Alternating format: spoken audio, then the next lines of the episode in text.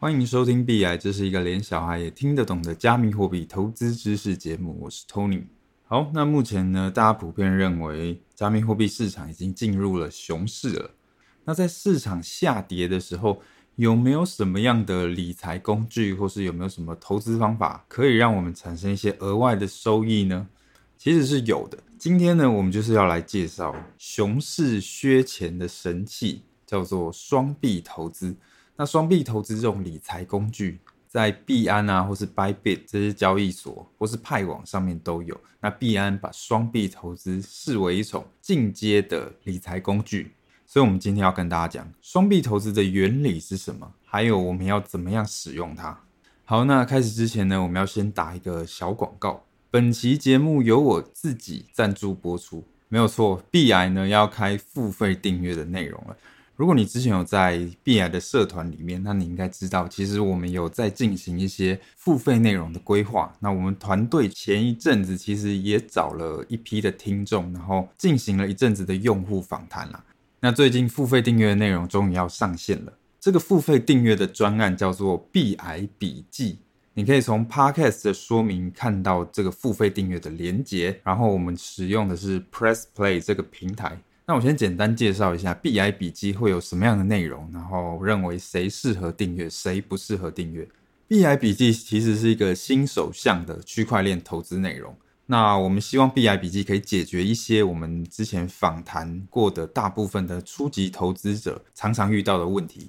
比方说，第一点，看不懂知识，因为区块链媒体上面的新闻，其实通常它都预设读者有一定程度的背景知识。所以，其实对新手来说，他可能常常看不懂一篇新闻或一份报告在写什么，看完还是一知半解。然后再来就是没有时间追逐资讯，因为币圈的资讯变化太快了。我们平常每天有很多事情要做，其实没有办法 follow 到每一条重要的讯息。接着是抓不到重点。因为资讯量大嘛，然后你可能看了就有点眼花缭乱。对新手来说呢，其实他也很难抓到说哪些资讯才是比较有价值的内容。所以说，避癌笔记就是为此而生的。我跟我的团队呢，其实都算是加密货币的重度投资者，所以其实我们每天都会看很大量的资讯。那我们会在这些大量的资讯当中精选比较重要的、比较有价值的，然后比较适合新手投资人看的，而且会整理成白话告诉你。那每个礼拜会有两篇的内容，有可能会是重要的新闻啦，或是市场状况、趋势分析、圈内讨论的焦点，或是一些大佬的观点等等。那我们会用深入浅出的方式告诉你这些内容，确保所有的内容都足够好懂以外，而且也足够的深入。我们希望说呢，币癌笔记可以让每一位订阅者，就算你是新手，也可以一步一步的成为币圈里面的知识玩家。所以说，谁适合订阅？一、新手；二、没有时间追资讯的大忙人；三、抓不太到重点，不知道什么资讯是有价值的投资者。那谁不适合订阅呢？如果你本身是自己已经有一套吸收资讯、过滤资讯的框架了，或是你本身是进阶的玩家，那币癌笔记可能就比较不符合你的需求。那如果你不知道这个付费订阅适不适合你的话，我们的币癌笔记呢，有三十天的免费试阅，所有人都可以免费看一个月，然后你可以读一个月之后，确定说这样的内容是对你有帮助的，你再开始付费。那币癌笔记更详细的内容呢，你可以点下方的链接，Press Play 上面的页面已经有了，不过下礼拜一才是正式的上线，下礼拜一才可以开始购买。好，那我们接着就进入今天的重点：双币投资。有些人认为双币投资是一个在熊市里面可以让你增加一些额外收入的理财工具。那有一些交易所会提供双币投资的产品啊，像是币安啊，或是 Bybit 都有。那派网也有双币投资，在派网里面叫做双币理财。那这一类的产品呢，买起来其实非常简单，而且年化报酬率乍看之下也非常惊人，可能有一些动动甚至是年化几十趴，甚至是几百趴的报酬。虽然说看起来很简单，可是其实双币投资这种产品，它背后的原理是比较进阶一点的，所以币安也把这一类型的产品归类为是进阶的投资产品。所以说，我会先跟你讲双币投资的原理。然后呢，如果你听不懂原理，或是你最后忘记了，其实也没有关系。反正我最后会直接跟你说结论啊，就是买双币投资的产品之前，你要注意什么东西，然后在什么的情境底下适合买，让你就算不知道双币投资的原理，你还是可以爽爽用，你还是知道怎么去运用它。OK，好，那我们要先从一个故事开始。我们的故事主角呢，是一对双胞胎，叫做乐乐跟杯杯。那乐乐呢，人如其名啊，他的个性就是比较乐观；杯杯呢，他的个性就是比较悲观。所以说，如果你去问乐乐跟杯杯他们两个对于市场的看法的话，他们会给你完全不一样的答案。像乐乐他就很乐观嘛，虽然说现在是熊市，可是乐乐会认为说，哎，一个月后以太币的价格就会涨到两千美金以上了啦，不需要太担心。那杯杯呢，他的想法就是比较悲观的，他认为现在以太币的价格大概只有一千八左右嘛，然后现在又是熊市，所以以后势必还会继续往下跌。所以一个月后，以太币的价格势必会在两千美金以下。所以乐乐跟杯杯他们的看法是完全相反的，谁也不服谁。所以说两个人就决定来对赌一下。乐乐跟杯杯要来对赌，说一个月之后以太币的价格到底会在两千块美金以上还是以下？那乐乐他就提出一种对赌的方式，乐乐他就跟杯杯说。好，我用十块钱跟你买一份特权。什么特权？这一份特权就是一个月之后，不管市面上以太币的价格是多少，我都可以用两千块的定价跟你买一颗以太币。那杯杯呢？他就想了一下，他就觉得，嗯，好，这个交易好像对我也有好处，就答应了。乐乐跟杯杯就达成了这个共识。那为什么这个会有好处？我们等一下再说。所以目前为止发生了什么事？其实就是乐乐花了十块钱跟杯杯买了一份特殊的权利，这份权利就是一个月之后，不管市场上的以太币价格是多少，乐乐都能够直接用两千块钱跟杯杯买一颗以太币。OK，乐乐跟杯杯达成了这个约定，达成了这个交易。那这份交易呢，其实在乐乐跟杯杯的心中都是划算的。他们两个人其实都认为自己是可以从这一份交易里面赚到钱的。好，我们来分别从不同视角来看这两个人心中打的如意算盘。我们先从乐乐的视角看，乐乐他很乐观嘛，他认为一个月之后以太币会大涨，所以乐乐他才愿意花一点小钱跟杯杯买这份权利。假设一个月之后以太币涨到了两千五百块。那因为乐乐他有花十块钱跟杯杯买这个特权嘛，他赌对了，所以到时候乐乐他是可以去跟杯杯行使这一份特权的。虽然说市场上以太币已经涨到两千五百块了，可是他还是可以用两千块跟杯杯买一颗以太币，然后他再把这一颗以太币拿去市场上用两千五百块卖掉，从中他就赚到了五百块的价差。所以其实乐乐他相当于。只花了十块钱就削到了五百块。那当然，如果以太币涨越多，它就削得越多嘛。那如果市场跟乐乐预想的不一样，那怎么办？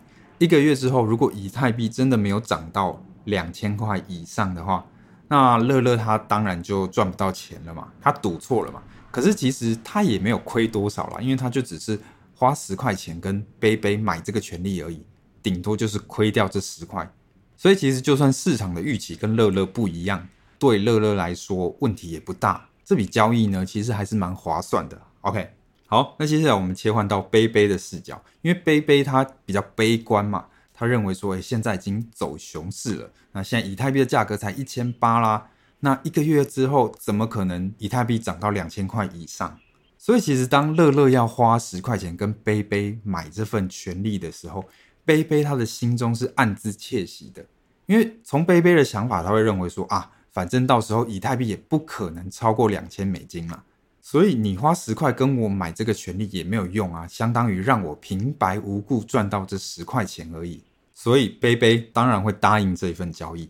所以你可以发现，乐乐跟杯杯他们两个都觉得可以从这一份权利的买卖当中赚到钱，可是其实两个人的赚钱逻辑是不一样的。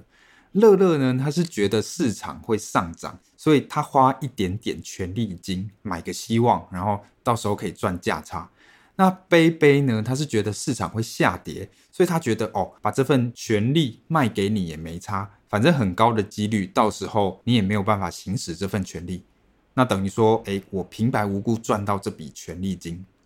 乐乐要赚的是那个价差，那杯杯赚的是权利金，所以赚钱的逻辑是不一样的。那当然，承担的风险也不一样。在这一笔交易中，乐乐其实顶多就亏十块，不会再亏更多了。可是杯杯其实有可能会亏到脱裤子。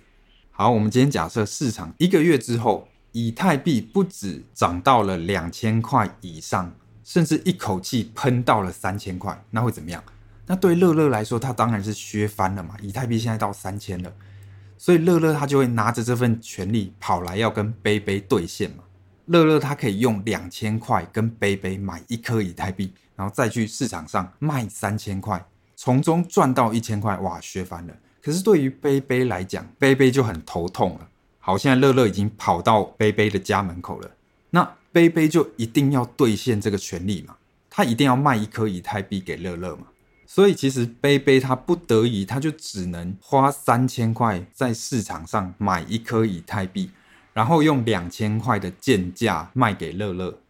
他一定要兑现这个承诺，所以一来一回，杯杯直接损失了一千块。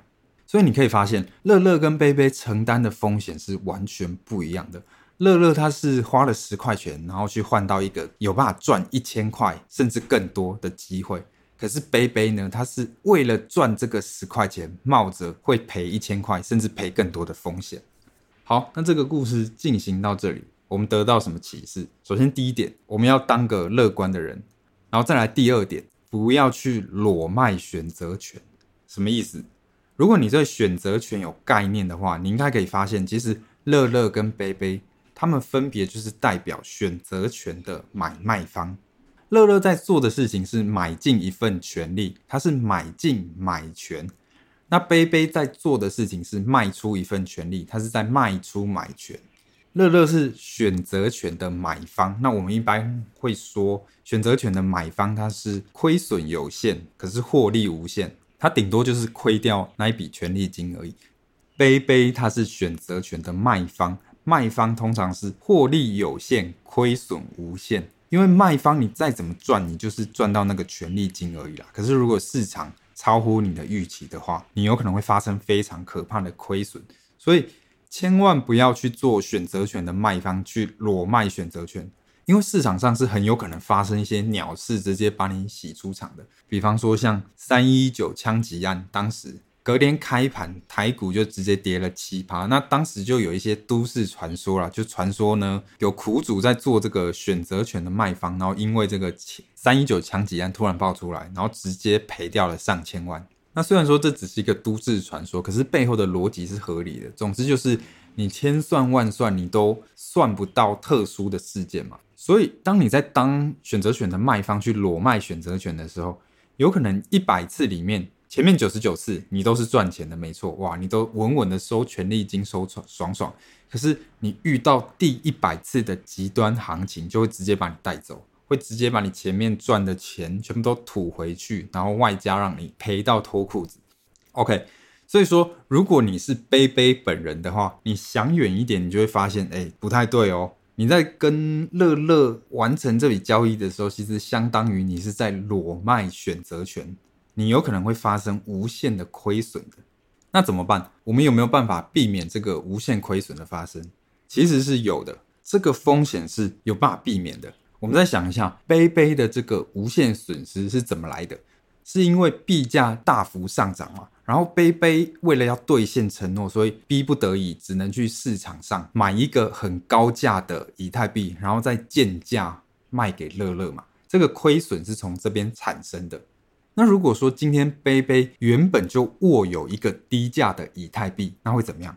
如果是这样的话，那情况就完全不一样了，因为杯杯他原本就握有一个以太币了，所以说其实杯杯他到时候就不用去市场上买高价的以太币卖给乐乐，他直接把他手上的以太币拿出来卖给乐乐就好了。比方说杯杯他原本就有一个成本一千块的以太币，那现在币价大幅上涨嘛，涨到三千了。好，那虽然说杯杯必须得兑现承诺，可是杯杯他至少不用去市场上买一颗三千块的以太币去卖给乐乐，他可以直接拿他手上成本一千块的以太币，然后用两千块卖给乐乐。所以你可以发现，如果杯杯他原本是裸卖这个权利的话，那他是有可能产生无限的亏损的。可是如果杯杯他是先握有一颗以太币，然后再去卖这个权利的话，那它是稳赚的哦，因为一来它可以赚到这个十块的权利金嘛，然后二来就算以太币涨到两千块以上，它还是可以把它手上的以太币卖给乐乐。当然啊，他为了要兑现这个承诺，他没办法用更高价卖给市场，他要用比较低的价格卖给乐乐，没错。可是他还是赚的，只是赚的没有那么多。所以其实杯杯的这种先持有一个以太币，你再去卖出买权的这个策略，叫做掩护性买权，也就是选择权玩家常常讲的 covered call。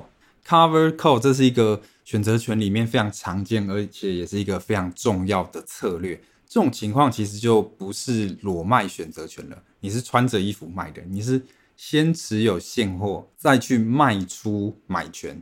OK，Cover call。那其实双币投资说穿了，就是他在背后帮你把 cover call 的策略包好，让你就算完全不懂选择权也没差，你只要掌握一些重点，你就可以无痛使用双币投资。所以其实当你在买双币投资的产品的时候，你就是贝贝本人啦。背后的逻辑其实就是你在做这个 cover call 的策略。你等于是在赌一个加密货币在到期日到的时候会不会高于某一个价格。所以，如果你进去币安的双币投资页面的话，你可以发现那些可以申购的双币投资产品都有几个很重要的参数。那对你来说，其实最重要的，你只需要知道三个东西。第一个就是到期日，那在币安里面叫做结算日。那第二个就是目标价格。那第三个就是权利金。你只需要知道这三个参数就好了。我们举一个实际的例子，我在录这一集 podcast 的时间呢，币安的双币投资有一个产品，它是用以太币去申购的，然后它的到期日是六月二十四号，目标价是两千块。所以说，如果我要申购这一个产品，那我在做的事情就是，我在赌说六月二十四号到期的时候，以太币的价格会高于两千，还是低于两千？如果高于两千的话，我会收到美金，它相当于会去把我的以太币卖掉，换成美金给我。那如果低于两千的话，除了我原本投进去的以太币，我还会收到一些额外的利息，那个就是权利金。那权利金的部分呢？其实你在申购双币投资的产品的时候，它都会有一个计算机会算清楚给你看，它会算得清清楚楚说，好，我丢进了这些钱嘛。那如果到最后价格高于目标价的话，我会收到多少美金？那如果价格低于目标价的话，我又会收到多少加密货币？它会算得清清楚楚给你看。所以说穿了，当你要买双币投资的产品的时候，你背后就是完全不知道它的原理也没有关系。重点就是你要很清楚，你买的这个项目是什么时候到期，然后它的目标价格到底是多少，然后它的权利金，也就是最后你会收到什么东西，然后你再自己去考虑这笔交易到底划不划算。你要再自己去想清楚，你至少要想到下面两种状况。好，如果我今天买了双币投资的产品。那买了之后，币价开始大幅上涨，涨超过目标价了。那其实我的加密货币就会被用目标价给卖掉。后面就算涨再怎么高，后面涨幅都与我无关了。我是赚不到后面那一段的。那我可以接受吗？这个你要问你自己。然后再来就是，如果你遇到大幅的下跌的话，哦，那显然币价应该就不会超过目标价。那我确实就可以赚到这个额外的利息。可是，在到期日之前，我的钱都会被卡在里面，所以到期日之前，我要把我的加密货币卖掉是没办法的。那这件事我可以接受吗？你要去想清楚，你要去思考说自己的情境适不适合买这个产品。那虽然说这一集的标题比较耸动一点，我说双币投资它是熊市的神器嘛，可是说穿了没有神器这种东西，就是你还是要考虑自己的状况。那一般来说，当你要买双币投资的产品时候，你要想哦，你是扮演杯杯这个角色哦，你就是杯杯本人哦。所以一般来说，通常是你对市场的看法比较悲观一点。比方说，你认为之后啊、呃、会是平盘，或者是下跌，或者顶多小幅度的上涨，你才会去买双币投资的产品。如果你很乐观的话，哦，你认为之后市场很快就要爆发了，那通常你是不需要去买双币投资的，因为你直接持有现货其实更赚钱嘛，你就乖乖拿着现货就好了。你去买双币投资，反而会让你赚不到后面那一段。所以说，这个双币投资的产品，我自己也是会用啊，可是我用的会比较谨慎一点。像我自己对加密货币是有蛮强的信心的，而且我也认为说我可以抱长期，所以说遇到下跌我比较不怕。所以说我买这个双币投资的产品的话，遇到下跌，诶，我是不怕的，因为我本来就不会把我的币给卖掉，然后我还能够额外获得一些收益，而且这个年化报酬率是蛮不错的。可是反过来说，如果今天最后币价往上涨，然后涨超过了目标价的话，那我的加密货币就会变成是被提早卖掉的。那这种情况是我比较不乐见的。所以其实双币投资的产品，我会使用的比较谨慎一点。那你可以考量到你自己的情况嘛。如果说今天这个加密货币是诶下跌的时候，你是抱得住的。那上涨到某一个目标价的时候，你也会觉得说，哦，卖在这个目标价，你会没有遗憾，你觉得很 OK。